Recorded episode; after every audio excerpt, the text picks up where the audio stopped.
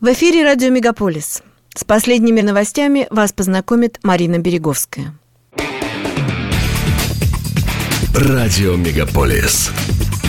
Канадские новости.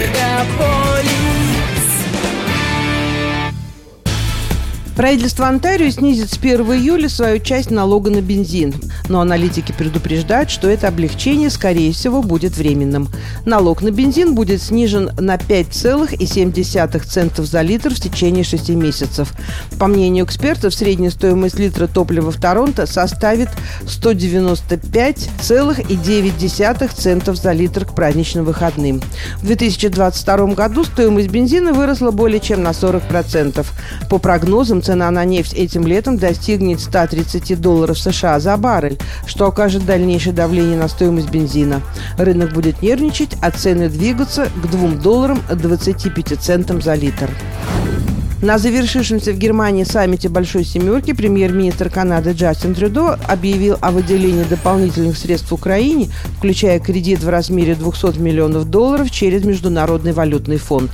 На этой же встрече лидеры стран Большой Семерки обязались постепенно прекратить или запретить импорт российского угля и нефти.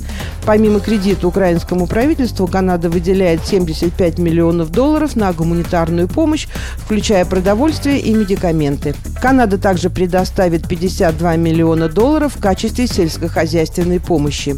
В этот пакет входит мобильное оборудование для хранения зерна, а также помощь в обеспечении быстрого диагностического тестирования и мониторинга заболеваний животных для сертификации экспорта первом квартале этого года в Канаде зафиксировали самый быстрый прирост населения с 1990 года благодаря иммиграции. Об этом сообщает издание National Post. По данным статистического управления Канады, население страны увеличилось до 38 миллионов 700 тысяч человек. В первые три месяца этого года в Канаду переехало 113 тысяч 699 иммигрантов.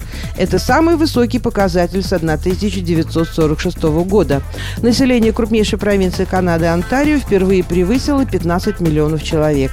25% временных иностранных работников стали постоянными жителями в течение пяти лет после получения разрешения на работу. 30% иностранных студентов, приехавших в Канаду, получили вид на жительство. В течение следующих трех лет правительство страны планирует привлечь 1 миллион 300 тысяч иммигрантов.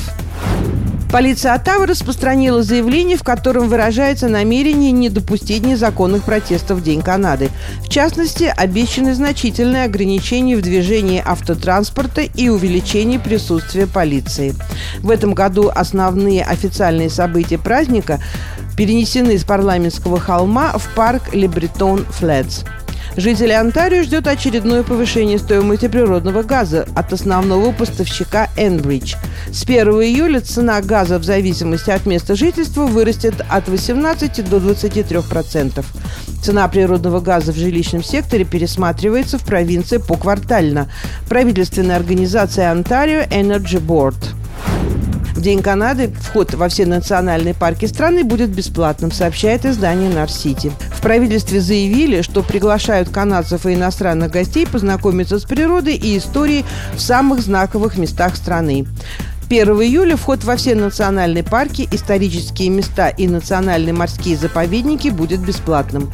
Посещение шлюза вдоль каналов в Квебеке, национального исторического памятника Trent Severn Waterway в Онтарио и канала Ридо будет бесплатным. Обычно посещение исторических мест и парков обходится от 4 до 6 долларов. Лицам 17 лет и младше, а также мигрантам в течение первого года проживания в стране вход бесплатный.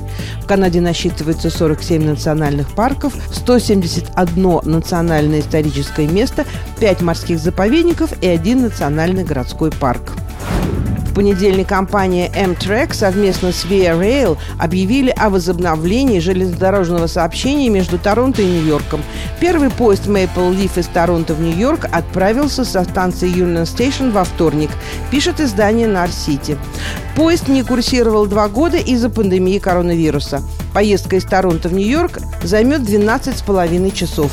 Пассажиры поезда проедут через Ниагарский водопад, озеро Фингер-Лейкс, долину реки Хадсон.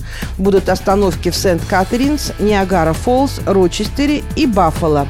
Поезд прибудет на Пенсильванский вокзал, который находится в самом центре Манхэттена, недалеко от Empire State Building. Пассажиры, направляющиеся в США из Канады, должны быть полностью вакцинированы, одобрены в США вакциной. Поезде необходимо носить маску. По прибытию в Канаду пассажиры должны заполнить форму в приложении ArriveCan. Стоимость поездки туда и обратно составляет 312 долларов. Билеты уже в продаже. За последний год цены на аренду жилья в Торонто выросли на 20% и сейчас приближаются к уровню, который был до начала пандемии COVID-19. Новый отчет показал, что средняя цена аренды жилья в городе в мае составила 2474 доллара. Между тем, предложение по аренде также сократилось по всем направлениям. Данные показывают, что количество объявлений на сайте torontorentals.com упало на 22% с ноября, в том числе на 10 10% с момента достижения пика рынка перепродажи жилья в феврале. В пятницу 1 июля в Торонто пройдут мероприятия, посвященные Дню Канады. В этом году канадцы отпразднуют 155-летие страны. Празднование, в частности, запланировано на площади Мэл Ласман в Нью-Йорке и в парке Томпсон Мемориал в Скарборо. В программе «Живая музыка», танцы, семейные мероприятия. Завершит программу «Праздничный салют», который начнется в 10 часов вечера. Вход свободный. Ежегодный салют в честь Дня Канады на Эйш Bridges Bay также начнется в 10 вечера. Запускать фейерверки на частной территории в День Канады можно только до 11 часов вечера. Это были канадские новости на радио «Мегаполис Торонто», которые для вас подготовила и провела Марина Береговская. Не переключайтесь.